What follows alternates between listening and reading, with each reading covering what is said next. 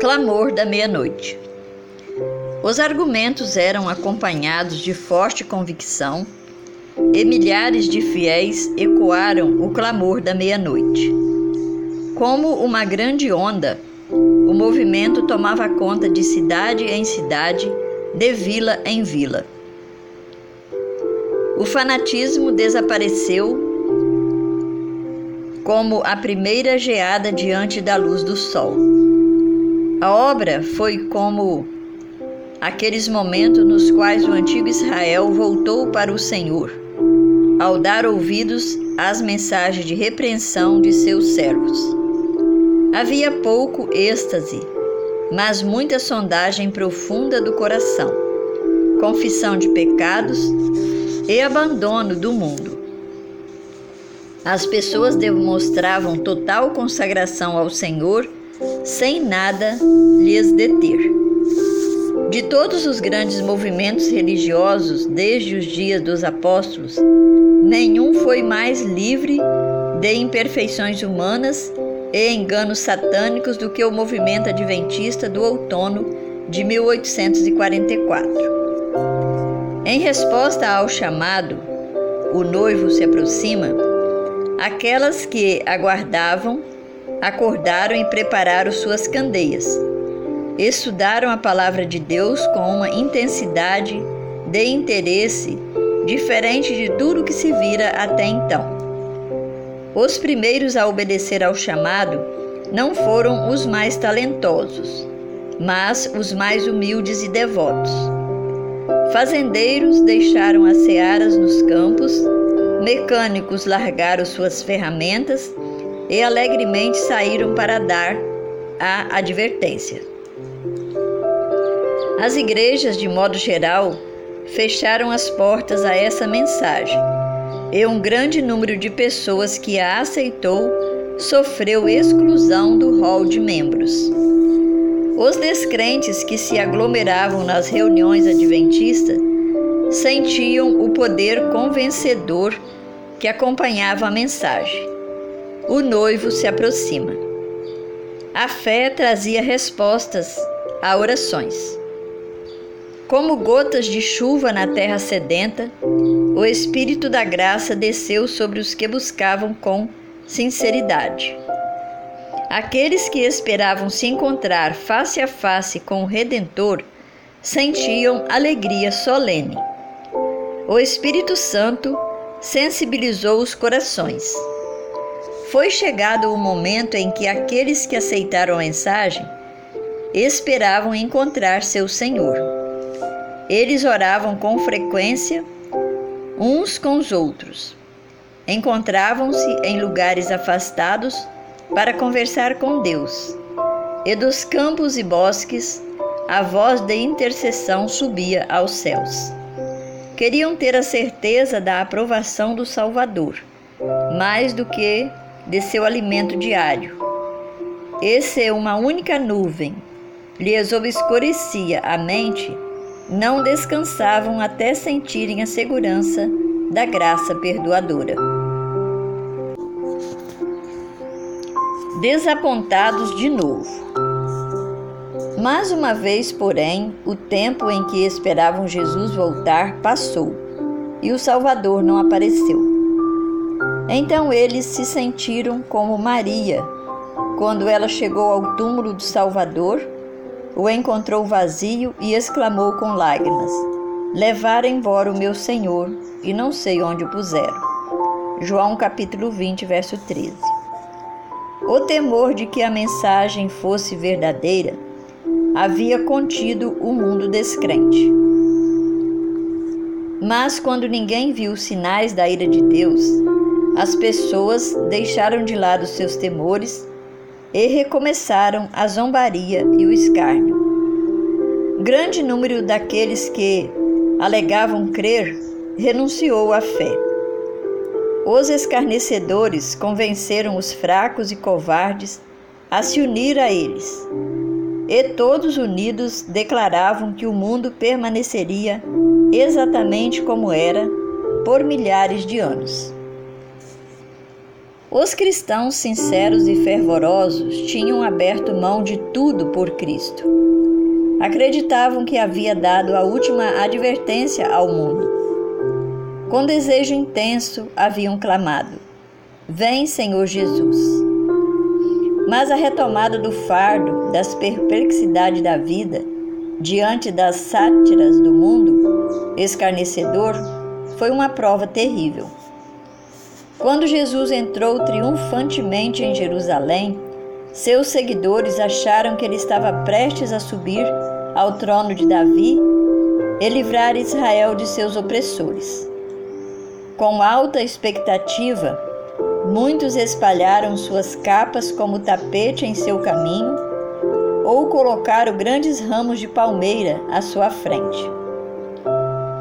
Os discípulos estavam cumprindo as intenções divinas, mas estavam fadados a um amargo desapontamento. Poucos dias se passaram até testemunharem a morte agonizante do Salvador e o deitarem na sepultura. Suas esperanças morreram com Jesus. Somente quando o Senhor saiu do túmulo, eles conseguiram entender que as profecias haviam predito tudo aquilo no tempo certo. De maneira semelhante, Miller e seus companheiros cumpriram as profecias e anunciaram uma mensagem que a inspiração predissera que deveria ser dada ao mundo. Eles não teriam conseguido dá-la caso tivesse contendido, caso, caso tivessem entendido por completo as profecias que apontavam para seu desapontamento e apresentando outra mensagem que deveria ser pregada a todas as nações antes do retorno do Senhor. A primeira e a segunda mensagem angélicas foram proclamadas no momento certo e cumpririam a ordem que Deus havia designado para elas.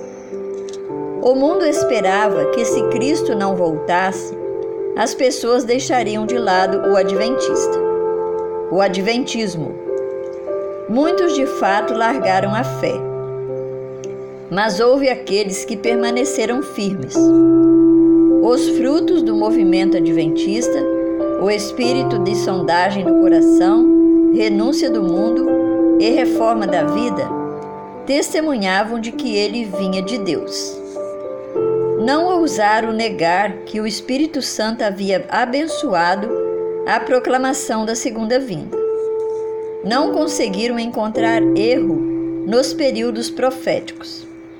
Seus oponentes não obtiveram êxitos em contestar sua interpretação das profecias. Não podiam concordar em renunciar às crenças que haviam chegado por meio do estudo fervoroso das Escrituras, em atitude de oração, por mentes iluminadas pelo Espírito de Deus e corações ardendo com seu poder vivo, as quais tinham resistido com firmeza aos argumentos de adversários cultos e eloquentes. Os adventistas confiavam que Deus os havia conduzido a dar a advertência do juízo. Declararam: Ela provou o coração daqueles que a ouviram, de modo que aqueles que examinaram o próprio coração souberam de que lado estaria quando o Senhor viesse. Se exclamariam: Este é o nosso Deus em quem esperávamos, e ele nos salvará. Isaías 25, 9. Ou se pediriam as rochas e montanhas que caíssem sobre eles e os escondesse da face daquele que se assenta no trono. Apocalipse capítulo 6, verso 16. Guilherme Miller expressou o sentimento daqueles que ainda confiavam que Deus os havia conduzido. Minha esperança no retorno de Cristo está tão forte quanto nunca. Fiz somente o que senti ser meu dever, após anos de solene reflexão. Considerando apenas o fator humano, milhares foram levados a estudar as Escrituras por causa da pregação do tempo, e dessa maneira se reconciliaram com Deus por meio da fé e da aspersão do sangue de Cristo. Conservação da crença. O Espírito de Deus permaneceu com aqueles que não negaram apressadamente a luz que haviam recebido, renunciando ao movimento. Por isso, não abram mão da confiança que vocês têm. Ela será ricamente recompensada. Vocês precisam perseverar, de modo que, quando tiverem feito a vontade de Deus, recebam o que ele prometeu. Pois em breve, muito em breve, aquele que vem virá e não demorará. Mas o meu justo viverá pela fé.